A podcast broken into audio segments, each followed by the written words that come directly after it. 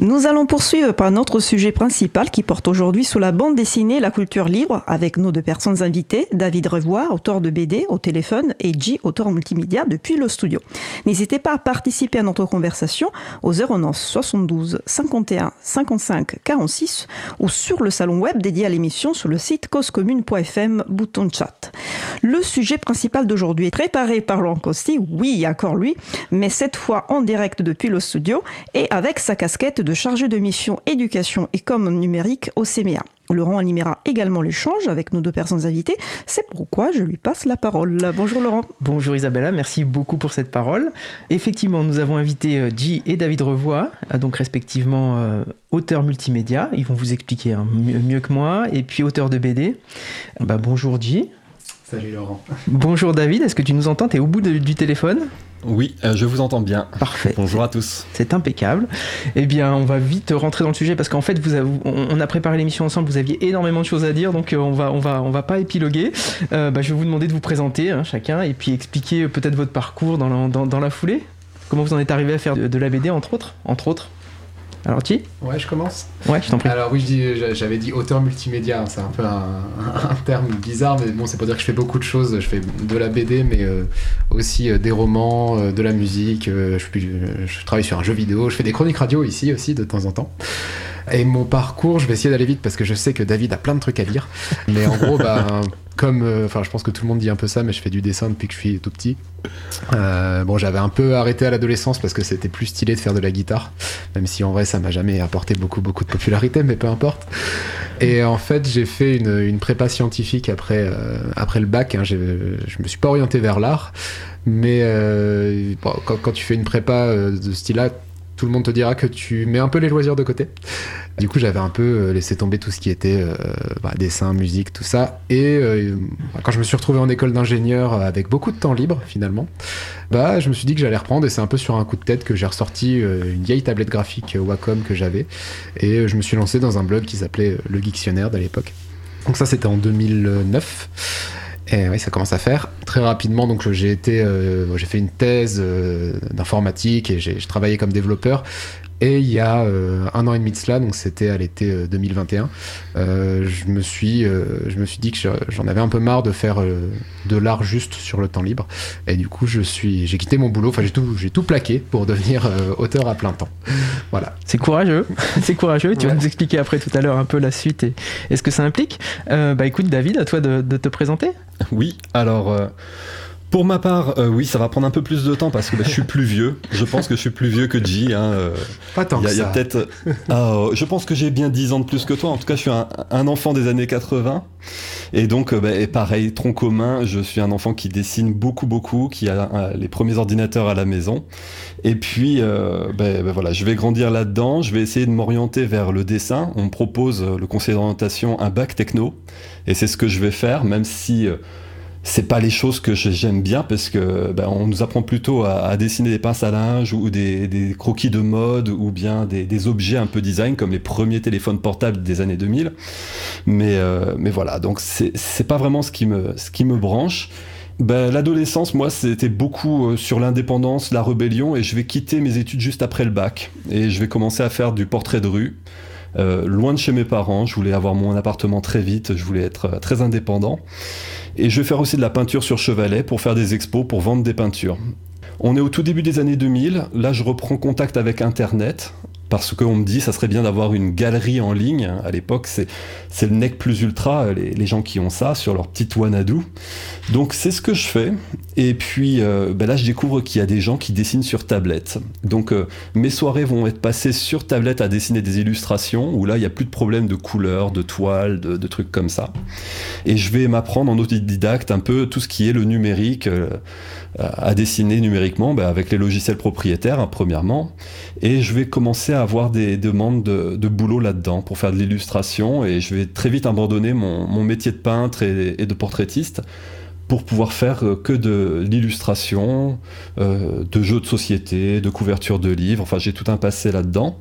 Et à un moment donné, je vais avoir un, gros crash dans mon parcours euh, sur euh, un foutage de gueule des logiciels propriétaires, on pourra peut-être en reparler plus tard, et qui va me faire passer au, voilà, ça va me faire passer encore sur le temps libre au logiciel libre, et c'est là que la Blender Foundation vont avoir besoin de quelqu'un pour pouvoir faire les dessins préparatoires entre le scénario et les modèles 3D pour faire leur film d'animation. Et, donc, euh, bah, comme je dessine avec les logiciels libres et qu'il y a vraiment pas beaucoup de personnes qui dessinent avec les logiciels libres parce que, ouais, dessiner sur Linux et puis avec les logiciels libres de l'époque, euh, on est bien avant 2010. Hein. donc, euh, c'est un peu plus ardu et, ça va attirer donc la Blender Foundation qui vont me dire, bah, ça serait bien que tu fasses ça sur nos films. Et donc, j'ai travaillé après sur quelques courts métrages avec la Blender Foundation en concept art, en, direction artistique. Et en ressortant de là, ben voilà, j'avais le virus du livre qui était à fond maintenant pour le côté culturel, et donc j'ai fait ma propre bande dessinée libre, puisque à la base, quand même, euh, le, rêve de l'adolescent, euh, avant tous ces trucs-là, c'était de faire de la BD, mais c'était le, truc inavouable, quoi, le truc qui n'était pas du tout adapté socialement. Euh, donc en faisant un webcomic, ça s'est fait un peu sur un, petit burn-out. Dans, ma carrière de freelance à ces moments-là, ben voilà, j'ai commencé à faire un, une BD sur le blog. Et puis, ben voilà, ça, ça a pris. Et euh, ben voilà, ça fait 9 ans maintenant que je fais Pepper et Carotte et que, que j'en vis. Et, et euh, au fur et à mesure du temps aussi, je me suis rapproché de, de ceux qui m'avaient mis le pied à l'étrier quand j'ai commencé le livre, donc euh, l'association Framasoft. Et, et, maintenant, je fais un peu les deux. Je fais du Pepper et Carotte et l'illustration pour les campagnes de Framasoft. Oui, effectivement, le dessin est assez reconnaissable. Hein. Quand on côtoie un peu Framasoft, effectivement, on, retrouve très vite euh, tous tes dessins et c'est vrai que ça donne, ça donne un cachet aussi aux campagnes de Framasoft et une identité qui est remarquable. Alors, euh, tu as un peu répondu à la question suivante. Alors, la question suivante que je vais expliciter peut-être plus pour Guy, et puis tu pourras compléter après éventuellement. Mais euh, du coup, expliquer comment vous avez cheminé pour arriver à mettre sous licence libre vos productions, finalement. Alors, la question est un peu longue, hein, je ne sais pas faire des questions courtes. Est-ce que l'on peut vous qualifier de masochiste quand on appréhende un peu toute la difficulté qu'il peut y avoir à réussir à vivre de son art quand on dessine? Ça, c'est quand les gens connaissent un peu le monde de, de la bande dessinée. Et qu'est-ce qui vous a amené à aller à contre-courant et à vous ajouter encore une couche de difficulté? Alors sur le côté masochiste, je sais pas trop parce que j'ai l'impression. Non mais enfin, par, par, rapport, on va dire, au droit d'auteur classique, euh, je suis pas sûr que que ce soit lié au fait de publier sous licence libre qui rend les choses plus compliquées. Il y a, des tas d'artistes qui publient sous copyright classique qui galèrent. Donc euh, après, pourquoi euh, j'en suis venu là? Ben alors moi j'ai essayé de réfléchir et je, pense que j'ai identifié trois responsables. Alors spoiler, hein, le dernier c'est aussi Framasoft. Euh, mais avant ça je pense qu'il y, a eu deux responsables qui étaient euh, Napster et Windows Vista. Euh, alors Napster parce que ben j'ai je fais partie des gens qui ont eu internet assez tôt en France. Enfin c'était mes parents hein, mais du coup j'en ai profité. C'était aux alentours de 98 99 je dirais quelque chose comme ça. Et c'est vrai qu'à ce moment-là très vite on a découvert Napster. Alors il va falloir expliquer peut-être aux, plus jeunes euh, de nos écoutants et écoutantes ce que c'est. C'est un peu le tout premier logiciel de, euh, on va utiliser le mot de piratage, euh, principalement de musique. Hein, je crois que c'était à ce moment-là. Je me demande si ça c'est même pas que ça. C'est là, ça, a été l'avènement, voilà, du MP3, du format de musique qui était plus plus léger que le, format Wave, qui était le format de l'époque, et qui a permis aux gens de s'échanger de la musique de manière complètement libre entre guillemets sur sur Internet sans payer évidemment euh, les CD comme on les payait à l'époque. Euh, et, c'est vrai que moi, forcément, comme j'avais Internet à ce moment-là, j'ai euh, piraté pas mal de trucs. Et, quand il y a eu après les campagnes anti-piratage, tout ça, ah, pirater c'est du vol, tout ça, c'est vrai que ça m'a jamais trop convaincu. moi, j'avais la sensation que c'était quand même plutôt une bonne chose, hein, que qu'il y ait cette, cette possibilité de partager des œuvres. Et puis en plus, c'est vrai que moi, j'ai découvert énormément de choses avec le piratage et j'ai écouté beaucoup de choses dont pas mal que j'aurais jamais acheté en vrai. Euh, déjà parce qu'en euh, termes de volume c'était trop hein. moi j'avais pas assez d'argent pour acheter tout ça. Euh, donc du coup voilà le côté manque à gagner du piratage oui il y en a mais il est pas si évident que ça et bon enfin je, vais pas faire toutes les missions sur le piratage mais peu importe. Donc en tout cas voilà il y avait déjà quelque part ça m'a déjà quand même apporté l'idée que la culture ça devrait quelque chose qui est qui se partagent assez librement et que les questions économiques, bah, c'était une autre question quelque part. Ensuite, je disais donc il y a eu Windows Vista, alors ça c'est un peu plus tard du coup, hein, mais là j'étais en prépa justement, euh, tout début de la prépa, c'était en 2007 je crois, donc je venais d'avoir mon tout premier euh, ordi personnel. Hein. D'habitude j'avais toujours sur celui de mes parents, là j'avais un petit ordinateur portable avec Windows XP. dont j'étais très content par ailleurs. Et euh, on commence à avoir les échos de Windows Vista où tout le monde disait que c'était vraiment pourri. Euh, que c'était, euh, et, du coup, moi je me disais, mince, il y avait marqué Windows Vista compatible sur mon truc. Je me dis, mais je vais, bon, je vais peut-être pas passer à Windows Vista du coup. Et là, j'ai un ami qui me parle de Linux et qui me dit, ah bah en fait, si tu veux, il y, a un autre truc qui est sympa, c'est Ubuntu. Alors à ce moment-là, c'était la 7.4, hein, du coup, 2007. Et donc, bah là, je me suis mis à, Ubuntu en dual boot. je sais pas s'il faut expliquer dual boot, du coup, bon, c'est. Oui, il y avait les deux systèmes d'exploitation sur le, sur le même ordinateur. On peut soit choisir de démarrer Windows, soit choisir de démarrer Linux. Voilà, et du coup, c'est vrai que bah, c'est un, peu comme David euh, qui, parlait de Blender. Moi, c'est voilà, par Linux, je suis rentré dans les logiciels libres. Forcément, je me suis mis à, connaître un peu tout ça. Ce qui fait que quand j'ai lancé mon blog, le Dictionnaire de mon blog BD deux ans plus tard, en 2009, il y avait énormément de blagues euh, anti-Windows sur les écrans bleus de Windows, les bugs de Windows, tout ça. Bon, forcément, ça, c'était les trucs qui nous faisaient rire à l'époque, et pas mal de trucs sur le fait que Linux c'était bien. Ce qui fait que très vite, c'est l'association Framasoft qui m'a repéré entre guillemets, qui m'a dit est-ce que tu veux pas venir publier chez nous? Et à l'époque, mon blog, il n'y avait pas de licence. Euh, je m'étais pas spécialement posé la question, mais ils m'ont dit du coup, si tu veux venir publier chez nous, il faudrait que ce soit sous licence libre. Donc là, j'ai regardé Creative Commons. Je pense que je connaissais déjà un petit peu, mais bon. Et, et c'est vrai que le choix n'a pas été dur là, euh, j'en reviens au début, ça aurait été un peu hypocrite de ma part de euh, télécharger plein de musique gratuitement comme ça et de dire ah non mais moi par contre euh, mon art faut le payer hein. et, mon art il y a des barrières et tout parce que on, parlera du financement c'est vrai c'est, je veux je veux pas corréler complètement les deux mais voilà c'était l'idée de publier gratuitement et puis bah, de laisser les gens en faire un peu ce qu'ils voulaient donc voilà bah, merci pour cet éclairage. Oui, alors effectivement, la question du piratage, tu, enfin, on pourrait effectivement développer, mais, mais dans l'éducation, c'est aussi un sujet, puisque à un moment donné, euh, c'est bien gentil de vouloir promouvoir des logiciels privateurs et puis de pas avoir les capacités financières de, de les utiliser. Donc à un moment donné, bah, finalement, l'alternative GNU Linux s'impose d'elle-même. Quoi. On, fait de l'éducation et on accompagne les gens et on peut, le, on peut accompagner en toute sécurité. Est-ce que tu voulais rajouter quelque chose par rapport à ce point en particulier, David? Euh, oui, oui, oui. si j'ai le temps. Bien sûr. Bah, écoute, vous êtes mince, mince, mince. Non, mais c'est vrai que moi, ce qui, par exemple, pour l'arrivée euh, sur le logiciel libre, parce qu'il y, y, a deux points pour moi, le logiciel libre et culture libre, et l'un fait pas forcément l'autre. Et donc, par exemple, quand je suis arrivé au logiciel libre, le piratage, c'est grâce à ma rigidité à ne pas vouloir pirater en quelque sorte que je suis arrivé au logiciel libre. Puisque moi, ce qui, s'est passé, c'est que je suis tombé sur une machine que j'ai mis à jour, Vista. Simplement, elle était voilà sous Vista encore. Hein, euh, et, là, tous mes logiciels, tous ceux que je n'avais pas piratés, que j'avais acheté les licences, Photoshop, Painter et compagnie, euh, ne sont pas compatibles avec cette nouvelle plateforme. Et je ne peux pas installer XP sur cette plateforme-là que je viens d'acheter euh, sur un coup de tête. Donc, euh, je dois acheter des, services de, mise à jour, des, packs qui coûtent très cher en fait pour chaque logiciel. Et ça n'avait pas beaucoup de fonctionnalités à part la compatibilité Vista. Et, là, je me suis retrouvé un petit peu. Bah, euh, un peu prise en otage, quoi. Et puis je, sentais qu'on en voulait à mon portefeuille sérieusement. Et donc c'est ça qui m'a poussé, on va dire, à, faire un, crack et dire bon bah là, j'irai pas dans cette voie-là. Et qu'est-ce qu'il y a comme alternative à long terme pour pas qu'on me fasse les poches ou pas qu'il y ait une sorte de petite mafia autour de moi comme ça qui, qui décide de mes usages, quoi. Donc euh, oui, c'est ça qui a un angle. Et pour la culture libre, eh bien voilà, je suis passé par la Blender Foundation. Au début, j'avais un peu peur de leur licence, la Creative Commons Attribution. Euh, moi, je connaissais pas, je, je publiais pas comme ça sur mon blog mes, mes dessins, c'était en copyright tout simplement. Et j'ai vu que euh, avec les concept art de Sintel et compagnie, il n'y avait pas de problème. C'est-à-dire que il y, a eu une petite période où je me suis dit bon bah ça y est, elle va être reprise la personnage, ou quelqu'un va copier mon style, ou il y, avait vraiment une sorte de, de paranoïa en fait de ce qui pouvait se passer en mettant l'art en libre. Et j'ai vu en fait qu'il y avait que des effets un peu bénéfiques, hein, de dérivation, de, de propagation. Donc euh, cette peur-là s'est dissipée et c'est là où j'ai commencé à l'adopter pour mon blog. Et puis après, il y a eu une prise de conscience que bah, la culture propriétaire était partout quand j'ai fait ma BD. Euh, c'est-à-dire que je ne pouvais pas bah, reprendre les univers. Euh, propriétaires qui étaient déjà en place.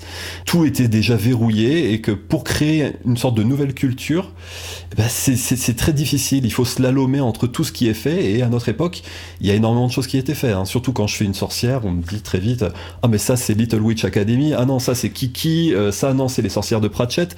Euh, voilà, c'est un slalom pour ne pas reprendre des références pour pouvoir créer son propre truc. Et c'est là qu'on voit que, bah oui, ils ont beaucoup de choses. Mais, mais bon, là, je m'étale un petit peu. Je suis désolé de rentrer dans non, les Non, pas du tout. C'est extrêmement intéressant. Et c'est extrêmement intéressant de vous écouter aussi sur ce qui a déclenché finalement votre passage à la culture libre ou au logiciel libre. Finalement, c'est le fait de se sentir un peu, à un moment donné, euh, prisonnier. Quoi, hein, mais euh, voilà. Alors, on me, on me, pose la question dans le chat de savoir, euh, d'expliquer peut-être rapidement ce qu'est Blender. Tu peux expliquer alors c'est un, un, un, logiciel libre de 3D, donc euh, on va pouvoir faire des objets en 3D, mais aussi leur mettre euh, des, des squelettes d'animation, les animer, faire le rendu, et donc faire un film, et même à une époque c'était pour pouvoir faire des, des, jeux vidéo de A à Z, et euh, voilà, ça peut maintenant servir à faire des modèles de jeux vidéo, enfin voilà, c'est toute une suite 3D très libre, et qui font euh, des projets, qui ont eu dans 2010 des, des projets pour pouvoir améliorer le logiciel, où ils faisaient un film libre en crowdfunding. Et voilà, c'était en... il, il, faisait donc euh, un appel de budget et tous ceux qui des, des, des, personnes de la communauté Blender étaient réunies dans un studio à Amsterdam pour pouvoir faire un film.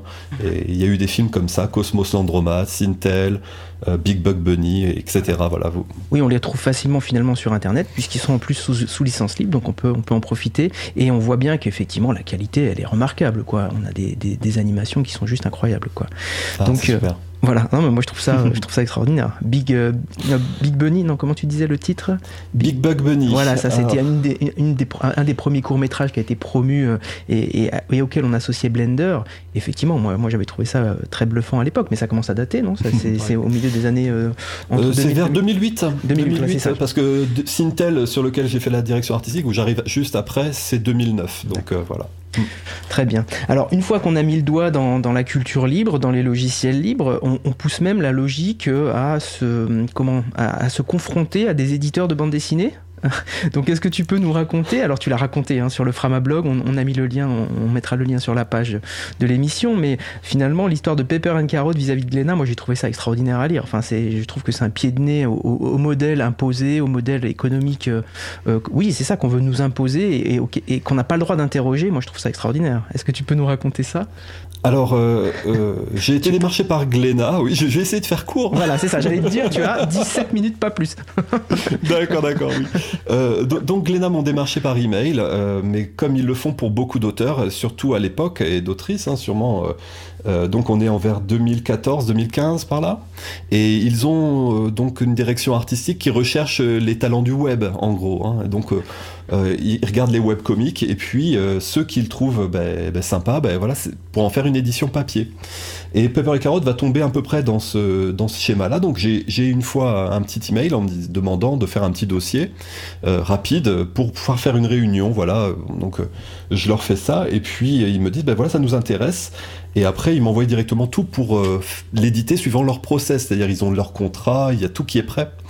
Et c'est là que je, dis non mais ça, va pas le faire, je suis pas d'accord moi avec ça parce que dedans il y a directement marqué les mots d'exclusivité, de ben, ben, voilà de droit d'auteur. Euh, bon bah c'est vraiment pas du tout le délire derrière Pepper et Carotte et comment je le fais quoi. Donc je dis ben, on peut savoir par téléphone et là je leur explique tout le truc.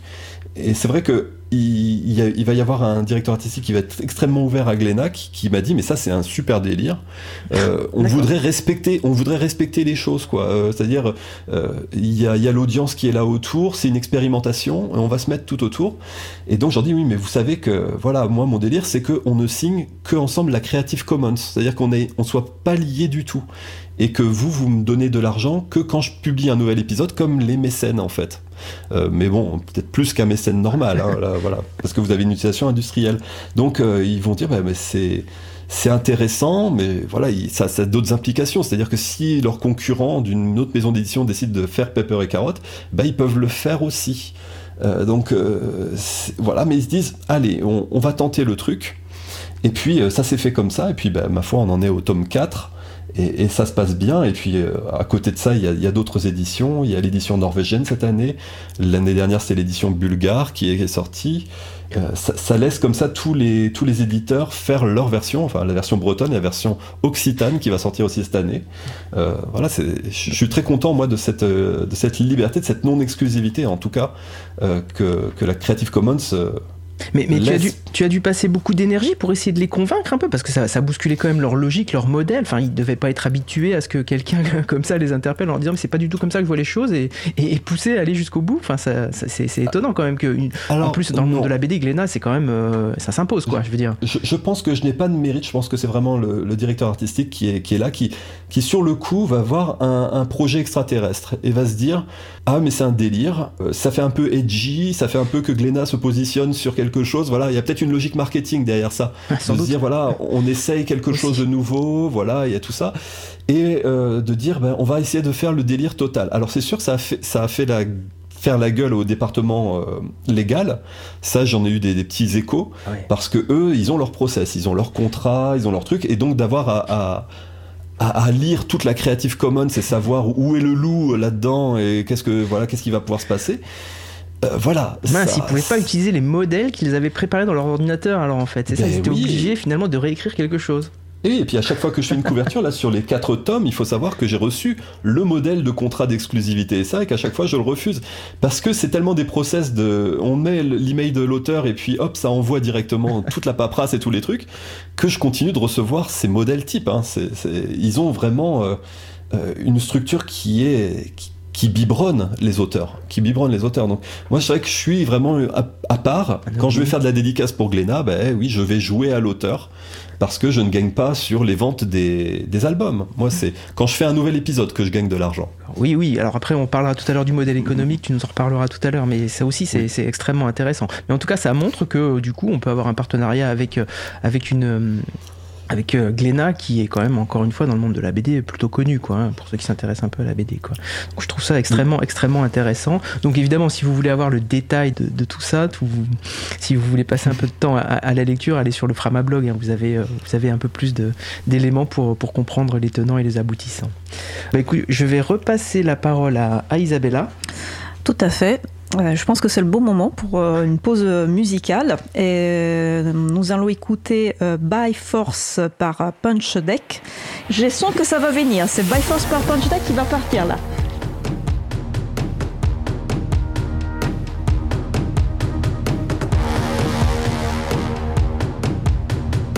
Cause commune.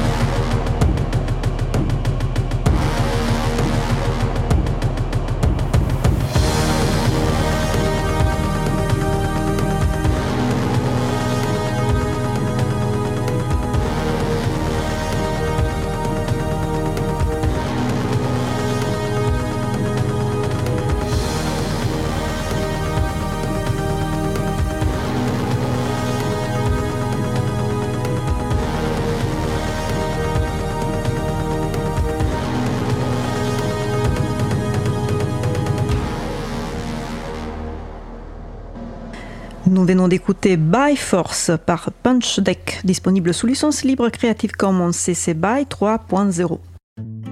Retrouvez toutes les musiques diffusées au cours des émissions sur causecommune.fm et sur libreavoue.org. Libre à vous, libre à vous, libre à vous. L'émission de l'April sur les libertés informatiques.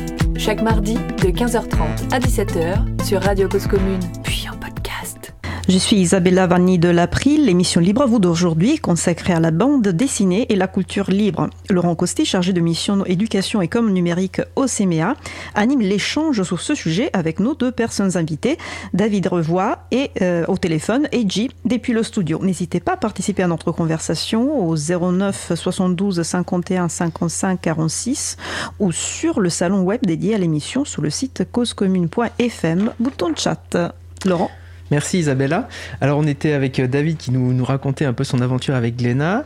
Et puis je vais revenir un peu vers, vers J parce que moi, en tant qu'amateur de BD, on va dire, j'ai découvert son générateur de, de grisbouille il y, a, il maintenant, euh, je ne serais même pas daté, mais je pense qu'il y a, il y a plus d'une dizaine d'années. Enfin j'espère que je dis pas de bêtises, mais il est créé depuis au moins alors, je sais, j'ai plus la date exacte en tête. D'ailleurs, à l'époque, il s'appelait Générateur de Dictionnaire, puisque le blog a changé. Hein. Le, nom était très complexe à retenir. J'ai galéré à chaque fois à retrouver le, générateur. C'est pour ça qu'on l'appelait GG.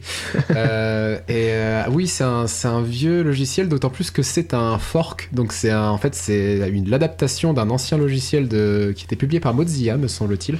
Et j'ai complètement oublié le nom, je suis désolé. C'est quelque chose avec comique dedans. Euh, si quelqu'un retrouve, je suis désolé, j'aurais dû le noter.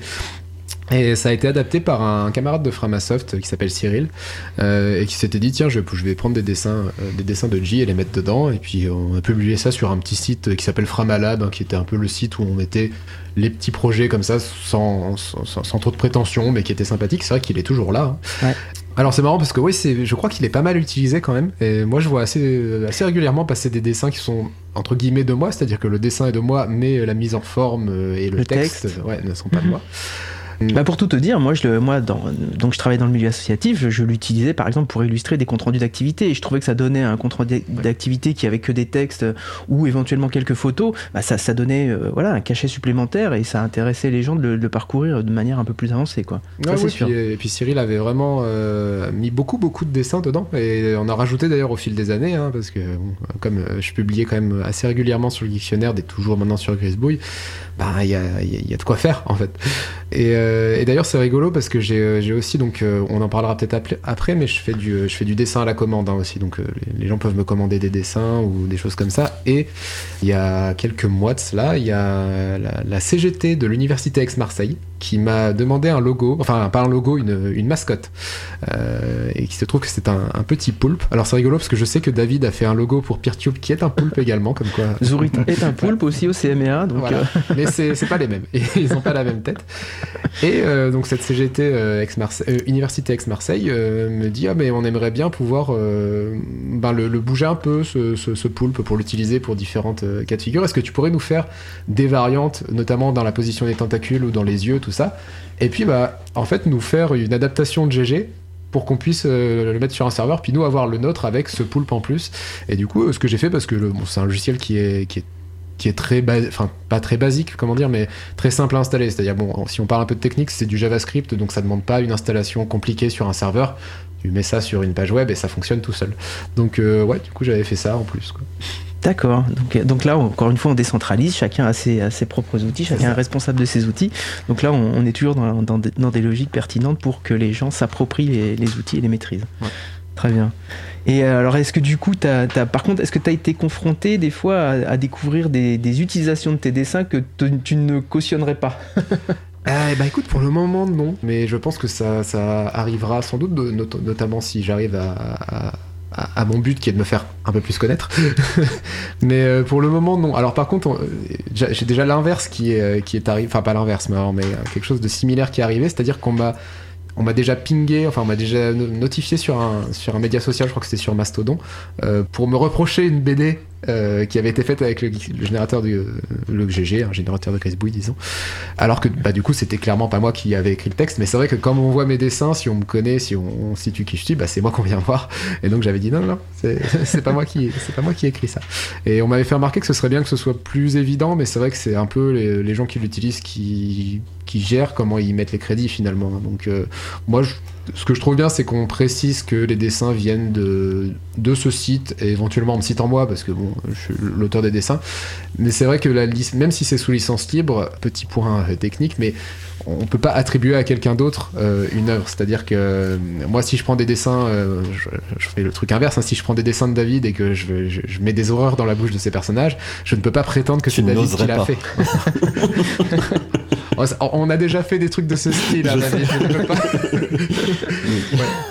Non, mais effectivement, d'où l'importance de bien, de bien respecter la licence finalement, parce que on est obligé de citer l'auteur. Donc moi, je mais, mais ça, marche dans les deux sens. C'est-à-dire que non seulement tu dois citer l'auteur, mais si tu modifies des choses, tu dois le dire aussi. Bien sûr. Tu peux pas dire, ah bah ça c'est un truc de David. oui, si ça marche, c'est moi, si ça marche pas, c'est l'auteur. D'accord, ouais, c'est intéressant ça comme, comme Il faudrait vraiment que G aille vraiment très très loin pour que j'aille faire euh, jouer mon droit moral contre lui. Bah, D'autant plus que je pense qu'on est quand même assez d'accord sur pas mal de trucs. Donc, euh, ouais. Oui. non, mais c'est intéressant d'avoir cette perception-là des choses. En tout cas, voilà, cet outil-là, moi je, moi je trouve qu'il est extrêmement intéressant pour, euh, illustrer facilement des, des, voilà, des comptes rendus d'activité quand on est milieu associatif, mais voilà, des, des pages web, etc. Quoi. Euh, ou même sur les réseaux sociaux, je crois que c'est euh, euh, Étienne qui signalait qu'il l'utilisait parfois sur, sur les réseaux sociaux, donc voilà. encore un, bel outil, moi je, moi je trouve. Alors je vais revenir vers David pour qu'il nous raconte un épisode aussi pas très très drôle qu'il a vécu aussi avec un générateur, hein, puisque c'est son générateur d'avatar, de, de, chat, qu'il a fait. Alors, alors il va nous, nous refaire l'histoire un peu de ce générateur de, de chat, mais que j'ai aussi à un moment donné utilisé, sans savoir à l'époque que c'était David Revoy qui avait fait les dessins. Mais, euh, mais voilà, il va, il va nous raconter un petit peu ça et puis euh, sa mésaventure avec la, question des NFT. Et ça posera peut-être la question, mais ça on pourra peut-être en discuter à, trois, cette question-là de la, de la clause non commerciale finalement, qui n'est pas... Euh, une licence libre quand on l'ajoute à une licence Creative Commons, mais, mais qui pourrait potentiellement protéger dans ces moments-là. Alors bon, bah, je vais laisser David développer et puis on reviendra sur ce sujet-là. dans une heure. non, non, je rigole. non, mais c'est sûr qu'on enchaîne sur les mésaventures avec euh, la licence euh, libre, et ça, c'est vraiment euh, un des points qui va illustrer. Bon, bah, sur Pepper et Carotte, par exemple, j'ai déjà eu beaucoup de, mauvaises utilisations. Hein. J'ai déjà eu un Kickstarter qui s'est prétendu, quelqu'un qui s'est prétendu être moi sur Kickstarter pour vendre du Pepper et Carotte, et qui a presque réussi. Donc, c'était tout un bordel à, à pouvoir prouver que c'était pas moi, quoi, qui faisait ça. Bon, bah, après, il y a des utilisations plus, plus, classiques comme euh, les, les, les roules 34, mais ça, bon, je laisse faire parce que on va dire que les ça roules 34, tu peux expliquer parce que moi je connais pas. Donc... non, je ne souhaite pas expliquer. bon, d'accord, ok. tu, veux, tu, veux, que j'explique? Ouais, je veux bien. C'est une, une, règle d'internet qui dit que si quelque chose existe, il y en a une version pornographique. Ah oui, bien sûr. Oui, ça y est, ça me revient. D'accord, ok. Ok. Merci, merci pour cette explication parce que je pense que j'étais pas le seul à, ne pas savoir. ça manquait de ce petit euh, truc là dans cette émission. Là. Et donc, euh, il y a eu aussi euh, donc l'utilisation en NFT de, de, mes travaux, donc de, même de planches de Pepper et Carotte, et, donc de ce, cette, ce générateur d'avatar de chat. Alors ce, générateur d'avatar de chat, je l'ai fait euh, pour le blog, mon blog à l'époque, puisque bah, j'utilisais Gravatar euh, avant ça, un système qui permet de, que les personnes, bah, avec leur email, ça, ça va choper l'avatar qu'ils ont mis sur le site Gravatar. Et donc quand ils se connectent sur mon blog, eh bien mon blog par euh, personne qui met un commentaire, va aller demander à Gravatar leur avatar en fonction de cet email et pour pouvoir l'afficher. Bon, bah, c'est un gros problème de tracking parce que, bah, oui, à partir du moment où on va se connecter à un site et montrer que qui lit quoi, qui lit quoi comme article, donc je me suis dit, bah, il va falloir que je, que je fasse quelque chose. Mais je voulais pas non plus retirer simplement les avatars de mon site. Donc, je décide de faire euh, un générateur de d'avatar. J'en reprends un qui existe, hein, qui a été fait par quelqu'un, j'ai son nom qui m'échappe, mais euh, je modifie donc les PNG pour pouvoir faire des petits chats, et ça fait donc des chats aléatoires qui changent de couleur, qui ont des fourrures différentes, qui ont des yeux différents, voilà. Donc des, des monocles, des choses comme ça. Oui, tout voilà, c'est ce qui va animer en fait mon, mon site web, et puis j'en fais une petite version un peu euh, ce qu'on dit standalone, c'est-à-dire euh, qui, qui, marche sur une page comme ça, parce que bah, très vite j'ai vu qu'il y avait des personnes qui mettaient des commentaires simplement pour voir quel chat ils allaient avoir. Donc euh, voilà. à ce moment-là, je fais ça et puis bah, très vite, je vais faire aussi celui de d'oiseaux, celui de voilà, etc., etc. Mais bon, à un moment donné, il y a cette passion des NFT qui arrive. Alors on va expliquer, il faut, qu'on explique peut-être pour les personnes qui connaissent pas. Alors je vais essayer de résumer, puis vous me, vous me compléterez. Donc les NFT, c'est basé sur, sur la blockchain, et l'idée c'est de d'attacher une signature à, euh, à une œuvre, on va le dire comme ça. Et, finalement, ce qu'on vous vend, c'est la signature, c'est pas forcément l'œuvre, puisque l'œuvre, elle peut être dupliquée à l'infini. Donc, euh, ouais, c'est une tentative en fait de recréer de la rareté dans le numérique. C'est-à-dire que si, si, tu, si, tu, peins un tableau, euh, on peut pas copier le tableau. On peut faire une photo, mais euh, je veux dire, c'est pas la même chose. Et là, ce qu'on se dit, c'est que bah tiens, euh, quelqu'un comme David ou moi qui font des dessins numériques, bah ils sont copiables, mais il faudrait qu'il y ait de la rareté. Alors déjà, bon, moi je suis pas forcément d'accord avec ce postulat de départ, mais admettons. Et oui, effectivement, c'est basé sur la blockchain. Et NFT, ça veut dire non-fungible token, donc c'est en gros un, un, jeton que tu ne peux pas copier. et L'idée, c'est que chaque jeton va être attaché à une image et c'est censé te garantir la propriété de l'image. Sauf que, comme tu l'as dit, c'est du numérique, donc l'image reste copiable. Donc le seul truc que tu peux pas copier, c'est le jeton, mais quelque part, euh, ben, là, on est sur, euh, pour moi, sur le cœur du problème qui est pas tant technique. C'est-à-dire qu'en fait, la, problématique du droit d'auteur et du droit tout court, c'est un problème qui est principalement social ou culturel. C'est-à-dire qu'en fait, il faut que tu aies une adhésion euh, à l'autorité, c'est-à-dire qu'il faut que tous ensemble, on se dise, bah ouais, c'est bien les NFT, on considère que c'est quelque chose qui a de la valeur. Déjà, c'est pas le cas. Il y a plein de gens, et moi compris, qui trouvent que ça n'a aucune valeur. Et ensuite, il faut avoir des moyens de coercition et des moyens de la faire respecter. C'est-à-dire qu'il faut que si quelqu'un copie l'image qui est protégée par un NFT, bah, il y a, en fait, il y a une autorité, une police, je sais pas, qui, qui aille, euh, qui, aille faire respecter la loi. Et là, c'est pareil. Pour le moment, c'est pas reconnu. Bon, bref. sans compter tous les problèmes liés évidemment à la question énergétique, hein, puisque la blockchain, etc. Donc on va pas revenir sur ce sujet-là parce qu'on a d'autres choses à dire plus intéressantes, mais, mais euh, en tout cas on peut résumer ce qui a été mis dans le chat. Hein, NFT égale caca. Euh, en tout cas, les gens autour de la table sont, sont un peu convergents sur, sur cet avis. Voilà, je, ah, te laisse. J'aime beaucoup ce résumé. Euh, voilà, j'adhère donc. voilà. Et, donc, vas-y, je t'en prie. voilà. Quelqu'un va avoir la bonne idée de se dire parce que bon, et très vite il voit que des gens qui créent, qui mettent des Donc qui mettent dans cette base de registre euh, notarial 2.0, euh, quoi, on va dire, euh, qui mettent des dessins dedans, ils disent, bah, on peut en mettre plein. Il suffit d'avoir des choses pour générer. Donc on va mettre des têtes de gorille, on va mettre des, je sais pas quoi.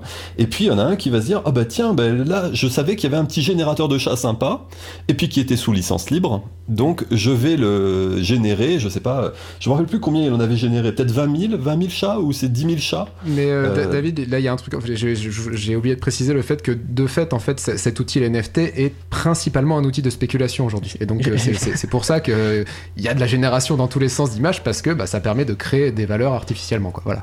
Oui, euh, sur, le principe des cartes à collectionner. Hein, voilà, on va dire euh, quel chat moi je vais pouvoir réserver. Euh, ça sera mon chat unique, soi-disant, avec sa plaque d'immatriculation dans cette base de registre notarial fait par cette blockchain.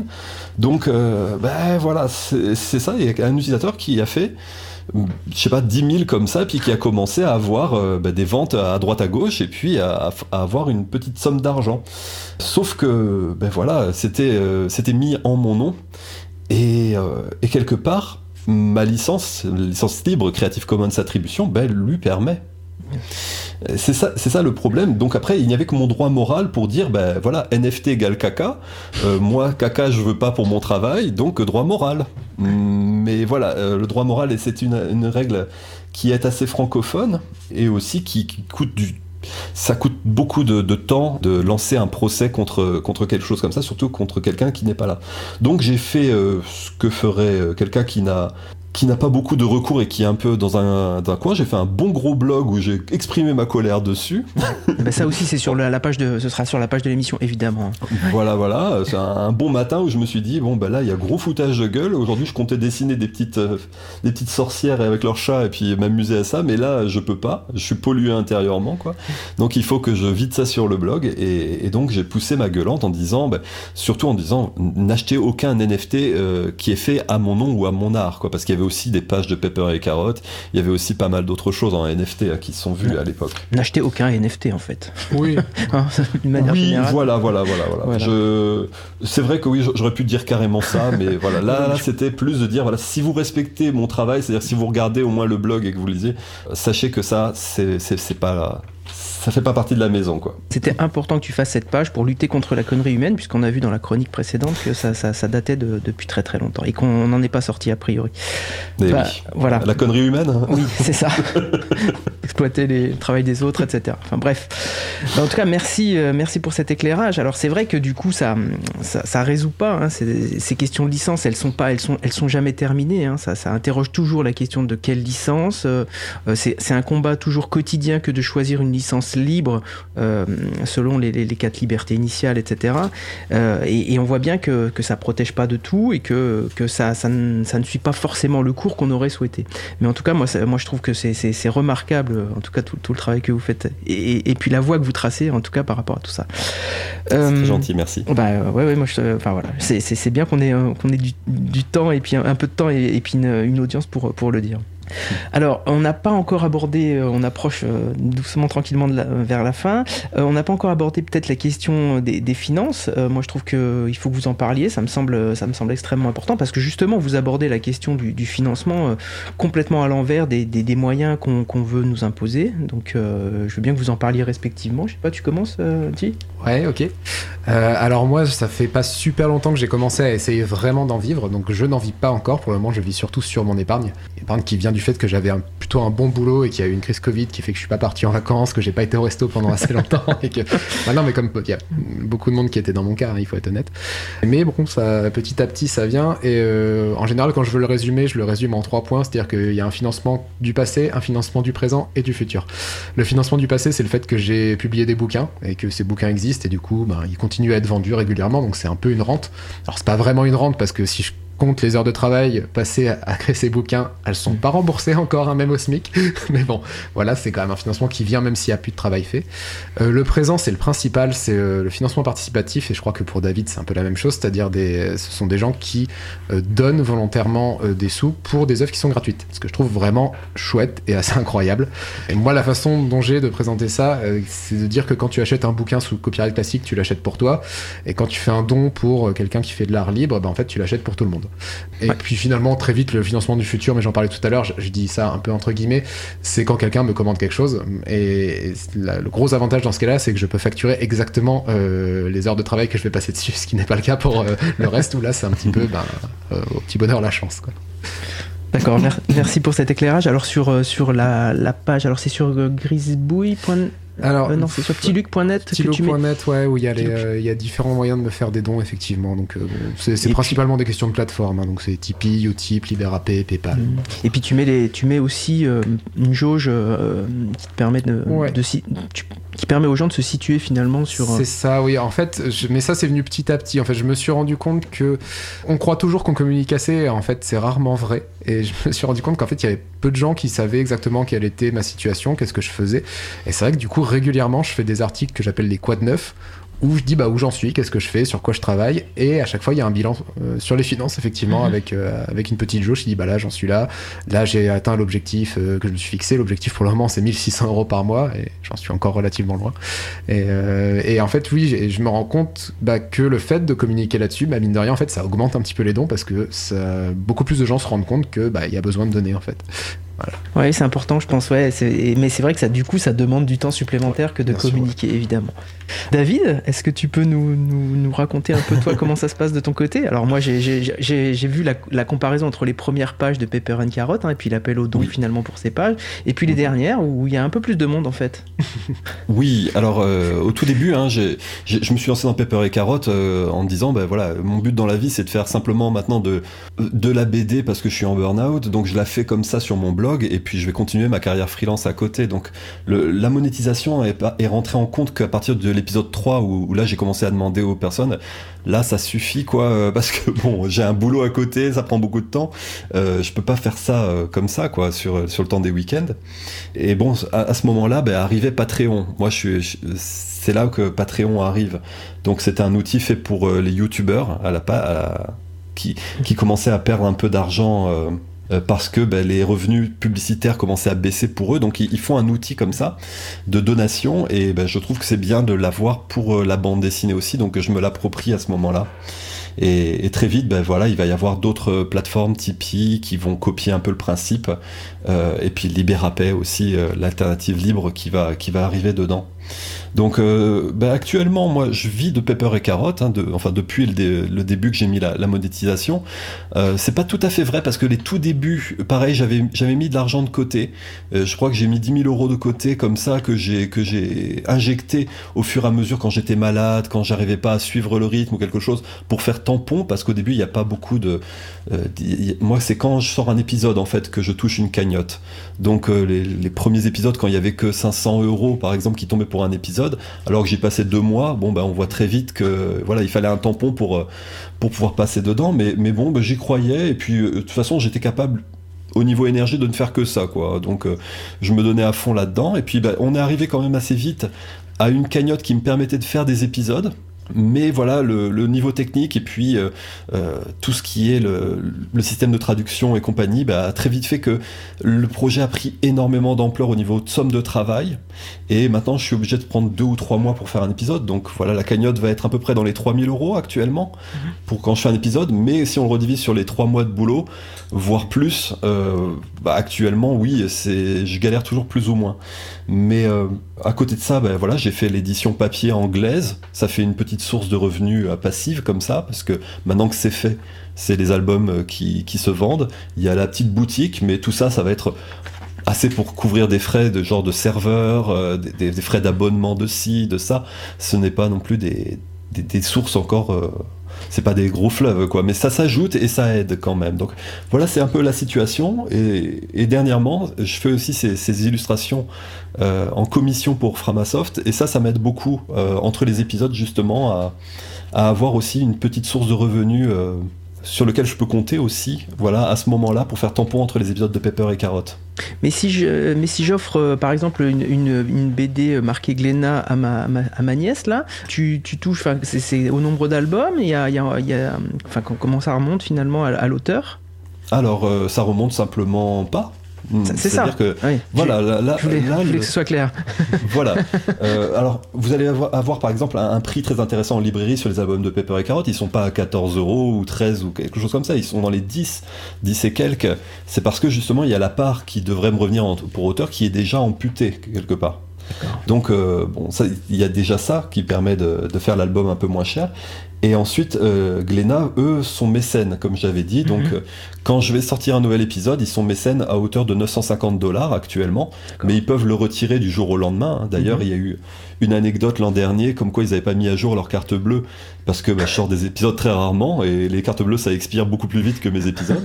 Donc, je me suis dit, mais mince, ils se sont retirés, mince, mais c'est un tiers de, du budget de Paper Card qui part. J'étais un peu au fond du seau, et puis là, ils m'ont dit, non, non, c'est simplement la carte bleue qui a expiré. Et voilà, donc tout se repose sur la confiance. Et bon, au début, ils, ont, ils augmentent au fur et à mesure de leurs ventes.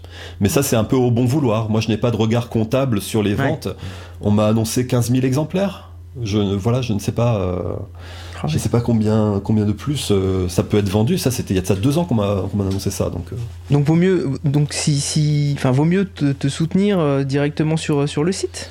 Ah oui, quand je fais des dédicaces, j'en parle aux personnes et je leur dis voilà, si vous voulez soutenir la série, euh, c'est bien d'acheter l'album parce que ça aide Glénat à m'aider quelque part. Leurs 950 dollars, ils sont pas magiques non plus, mhm. hein, ils sortent pas de rien. Et puis euh, ils prennent le temps, ils, ils assurent aussi peut-être qu'il y aura un tome 5 avec eux, enfin tout ça. Mhm. Donc euh, ça c'est pas mal, mais c'est vrai que pour m'aider moi directement à faire euh, ma vie, euh, mais quand, quand j'ai quand j'ai le nez bouché comme maintenant parce que je suis malade ou des trucs comme ça, et eh ben voilà, là c'est c'est sur Patreon, Tipeee, enfin c'est surtout l'aide récurrente, par exemple sur Libérapay. Il y a des personnes qui décident de donner de manière inconditionnelle sur le site Libérapay, quoi que je fasse, quoi. C'est-à-dire, même si quand je travaille pour autre chose, ça, ça marche par mois.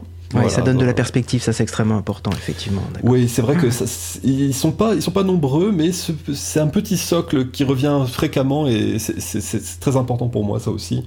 Donc euh, voilà, c'est ah, une géométrie assez variable. Non mais merci pour cet éclairage. Je pense que c'est extrêmement important d'éclairer aussi la question financière quand on quand on s'engage pour pour le libre. Comme ça, les gens comprennent mieux, hein, parce que finalement c'est pas si simple que ça à comprendre tous les montages. Euh, alors euh, encore une fois, on se rapproche de la fin, il nous reste même pas 10 minutes. Alors Alors, G voulait, nous parler d'un projet qui est en phase de finalisation, je crois. Profites-en. Ouais, ouais, ouais bah, tu voulais nous demander nos projets plus ou moins proches. Et c'est vrai que ce moment, j'ai un petit peu la tête dans ce truc qui est euh, un jeu vidéo que je développe, que je développe qui s'appelle Superflu Returns. Et c'est volontairement mal prononcé. Hein. Ça s'écrit Returns en, phonétique. euh, et c'est donc Superflu, c'est un, super héros de, bande dessinée que j'avais écrit il y a quelques années. Au début, je disais que je faisais beaucoup de choses. J'avais mis artiste multimédia, voilà, donc parce que je fais de la, du dessin, de l'écriture, euh, de la musique, tout ça. Et en fait, ce projet-là me tient particulièrement à cœur parce que c'est la première fois que je peux mettre absolument toutes mes compétences au service d'un seul truc. C'est-à-dire que d'habitude, quand je fais de la musique, ça intéresse pas forcément les gens qui lisent mes BD. Euh, quand je, fais de l'écriture, pareil. Et là, en fait, il y a tout. C'est-à-dire que ben, il faut que je fasse des dessins et des animations pour, pour le jeu. Forcément, il va y avoir des musiques. Il y a énormément de développement. Et moi, je suis développeur informatique de formation. Donc euh, voilà, c'est un peu, je me dis, c'est la première fois que ça sert à quelque chose que je fasse tout ça. Parce que souvent, les choses ne te servent qu'au moment où tu t'en sers quoi. Et, euh, donc voilà. Et ça, fait pas mal de temps que je bosse dessus et je suis un peu dans le sprint final donc euh, j'espère que ça va marcher mais pour le moment je suis assez fier de ce que j'ai fait. D'accord, alors tu, vas nous donner une date à la radio, ce qui t'obligera à la tenir Alors je l'ai déjà repoussé plusieurs fois, donc bon. C'est pour ça que techniquement j'avais dit mai, probablement 15 mai normalement. D'accord, bon écoute, on t'en voudra pas si, si c'est un peu décalé encore, mais on te souhaite de le sortir effectivement pour le 15 mai. Par rapport au projet euh, plus ou moins proche, alors évidemment, euh, j'imagine que tu as la tête dans Pepper and Carrot, euh, David, et puis que ça, ça mobilise quand mhm. même la majeure partie de ton temps, sauf si tu as d'autres projets à nous, à nous signaler. Non, non, non, je suis toujours en route vers le, prochain épisode. Mais je voyais dans le chat une, une, question par rapport à ne pas piger l'argumentaire de Glénat par rapport à l'absence de rétribution à la vente. Euh, c'est-à-dire, qu'est-ce qui empêcherait, avec par exemple ma licence ou quelque chose comme ça, ce genre de, fonctionnement? Alors, en fait, ça n'empêcherait rien du tout. Hein. Quelqu'un peut avoir une licence libre et demander une rétribution à la vente, à, l'album. C'est moi qui ai refusé, hein, parce que eux me l'ont offert par défaut même après, c'est moi qui ai voulu aussi que ça soit par épisode, c'est pour ne pas avoir une, une logique marketing de, de devenir un vendeur de papier. C'est-à-dire que je ne voulais pas euh, bah, finir chaque blog post avec, euh, et surtout acheter euh, la version Glénat, voilà, parce que ça me rapporte des sous, quoi, ou quelque chose comme ça. je voulais être déconnecté de l'objet et, et, ne pas être voilà, dans une logique mercantile par rapport à un objet qui ne m'appartient pas. Parce qu'après, là, il pouvait y avoir un jeu de pouvoir, et je trouve que ce qui marche bien dans cette relation que j'ai avec c'est justement que on a, voilà, on, est un peu côte à côte ils font l'album, je fais ça, mais il n'y a, jamais eu euh, tu devrais dessiner ça d'un côté ou tu devrais aller là en dédicace parce qu'on te paye ça. Il n'y a, pas eu ce genre de prise d'otage, il n'y a jamais eu ça. Donc c'est ça qui. qui tu te sens libre dans la relation, quoi. Ah oui, et vraiment, euh, j'ai vraiment ce caractère d'indépendance et de rébellion qui fait que je ne pourrais même pas envisager autrement la relation. Est-ce que c'est un caractère commun à tous les libristes? On, peut se le demander. J'aurais ah, tendance à penser que oui. Est-ce que. Bah, on, arrive encore une fois, il nous reste, je sais pas, à peu près 6 minutes. Peut-être que vous pouvez parler d'un logiciel libre que, que, vous avez envie de mettre en avant, et puis éventuellement un coup de cœur BD, puisqu'on est quand même, on a parlé de BD. Donc. Euh, ok, je commence Ouais, vas-y, je t'en prie. Alors, je, au début, je m'étais dit que j'allais pas Inkscape parce que c'est le logiciel de dessin vectoriel que j'utilise les BD, mais il est assez connu et en fait je voudrais évoquer un logiciel qui mériterait d'être beaucoup plus connu tellement il est super, c'est Ardour. C'est un logiciel qui permet de faire de la MAO, de la musique par ordinateur, euh, donc c'est une alternative on va dire à Pro Tools ou Cubase je crois. Moi j'ai jamais utilisé ces logiciels mais je sais que c'est ça qui est connu.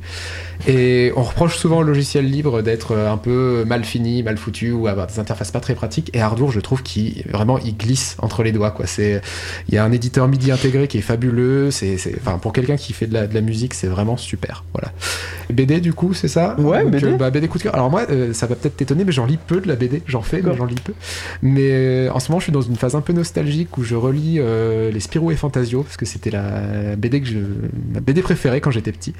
Et donc, bah, hier, j'ai lu L'horloger de la comète, qui est une BD de Tom et Jean-Ry, donc qui date des années 80, je crois. pour moi, c'est un peu les BD de mon enfance. Et super BD où Spirou retourne dans le passé avec le descendant du comte de Champignac. Et, et ouais, j'adore parce que je, les dessins sont magnifiques et, au niveau du scénario, c'est vraiment un équilibre entre aventure et humour que je trouve euh, fabuleux. Voilà. Bah merci pour ce petit coup de cœur. Ouais, moi j'ai un très bon souvenir de QRN sur Bretzelbourg, qui doit être l'épisode 18. c'est du franquin pour le coup. Ouais, c'est du franquin, tout à fait, tout à fait. Très bien. David? Oui, alors... Euh, Euh, pour ma part, moi, c'est bon, le logiciel, euh, celui que j'utilise à peu près pour tout et puis qui, qui m'accompagne, c'est Krita, krita.org euh, pour le logiciel de dessin. C'est là-dessus que je vais faire presque tout Pepper et Carotte avec Inkscape pour les textes. Et plein de Mais- tutoriels d'ailleurs sur ton site hein, pour les gens Ah qui oui, voudraient oui, débu- j'ai- débuter, c'est extrêmement J'ai intéressant. une petite chaîne YouTube, Peertube aussi euh, sur les deux, quoi, où j'essaie de repartager vraiment tous ces trucs-là. Bon, c'est en anglais par contre. Ça, c'est pour nos auditeurs il faut, et auditrices savoir voilà, que c'est un peu comme ça. Et je le fais en anglais pour pouvoir toucher le plus de personnes. Hein. C'est, c'est pas vraiment une volonté d'exclure les Français. Donc euh, euh, voilà. Puis euh, le, le logiciel que je voulais, qui était un plus petit logiciel que je voulais mettre en, en- en avant, c'est Biref. Ça s'écrit comme Bee, l'abeille en anglais, et Ref, R-E-F, qui permet de coller des références d'images. Et ça, c'est très important pour pouvoir organiser euh, des idées de façon visuelle, de mettre plein de, de, de- de petites images comme ça pour euh, quand, quand je fais un peu euh, ben, les concept art sur un épisode ou quelque chose comme ça. J'adore ce, ce, petit logiciel là. Donc c'est un peu le petit logiciel du moment. J'ai peur qu'il va pas passer la barrière de Qt5 à Qt6. C'est des, questions techniques. Donc s'il y a des gens qui s'y connaissent, quoi, euh, merci de contribuer parce que je sais pas s'il est maintenu. Ça me fait peur que ce genre de petit outil en or euh, disparaisse comme ça. Voilà. D'accord, bah écoute, moi j'ai découvert euh, l'outil à, l'occasion de la préparation de l'émission, donc bah, intéressant, merci pour, pour, pour ce pointage. Il vous reste chacun une minute pour dire une chose que vous n'avez pas eu l'occasion de dire et que vous avez envie de dire. Ah bah, David n'a pas dit sa BD coup de cœur. Ah pardon, j'ai- Ah, oui. coupé, euh, j'ai coupé David. Euh, alors ma BD coup, coup- coup de cœur, je ne sais pas comment l'expliquer, mais c'est Family Compo de Tsukasa Ojo. Et Ah ouais. c'est le, le, le dessinateur qui a fait euh, City Hunter. Voilà, c'est un manga euh, qui est en, en 14 tomes. Euh, c'est simplement génial. Voilà, c'est, voilà je ne vais pas dire plus. Bah, ça- bah, ça m'intéresse, hein, je veux bien la référence du coup, parce que moi je lis un peu de BD, j'aime bien, donc je veux bien Ouais, la je, je- référence. je- je la noterai dans le, dans le chat. Et, et voilà, aussi un petit mot, je voulais simplement remercier vraiment toute la communauté Pepper et Carotte parce que bah, sans eux, je serais pas là à, à parler. quoi. Très bien, merci. Et bah moi un petit mot, bah oui, allez, allez voir ce qu'on fait, allez voir ce que fait David, allez voir ce que je fais, euh, soutenez-nous si vous pouvez, et euh, notamment un truc qu'on a rapidement évoqué, mais c'est vrai qu'avec David, on, on est dans, on a un petit jeu en ce moment sur sur Mastodon, le réseau social, où on, où ça avait commencé que par un délire où j'avais dessiné une parodie de Pepper et Carotte, et il m'a répondu avec une espèce de parodie de Superflu, et du coup on, on- on merge un peu les deux, enfin on, on mélange un peu les deux univers en- dans un jeu de ping-pong comme ça, et on s'amuse bien. Ah oui, j'ai raté Oui, ça. oui, oui. Allez voir alors. Très bien. Très très bien. Bah, merci à tous les deux en tout cas d'avoir passé du temps avec nous aujourd'hui. Je trouve que c'était extrêmement riche et intéressant d'approcher euh, la BD par, euh, par la culture libre. Euh, et puis je vais repasser la parole à Isabella. Euh, tout à fait, j'allais demander à mon collègue Étienne de me, d'ouvrir le micro et, et tu, as, tu m'as précédé. Et je suis contente de savoir qu'il a eu cet échange euh, sur les réseaux entre David et G parce que justement, une question qui m'était venue à l'esprit est-ce que vous avez déjà fait quelque chose ensemble? Et voilà, c'est arrivé presque par hasard. Et, hum, et donc, c'est marrant. Est-ce que vous pourrez euh, mettre aussi les références? J'aimerais bien voir ce fil. Ça. Et si vous voulez, parce que alors, je l'ai de- raté. De, mémoire, euh, il y a le hashtag euh, Comics Comic Battle, c'est ça Comic David Wars Euh, Comics Non, bat- euh, je sais plus. Bon, pardon, mais on mettra les, réfé- les références, pas de souci. Super. Oui. Et ben merci à, à nos invités pour cette belle échange. Merci à Laurent pour euh, l'avoir préparé et animé.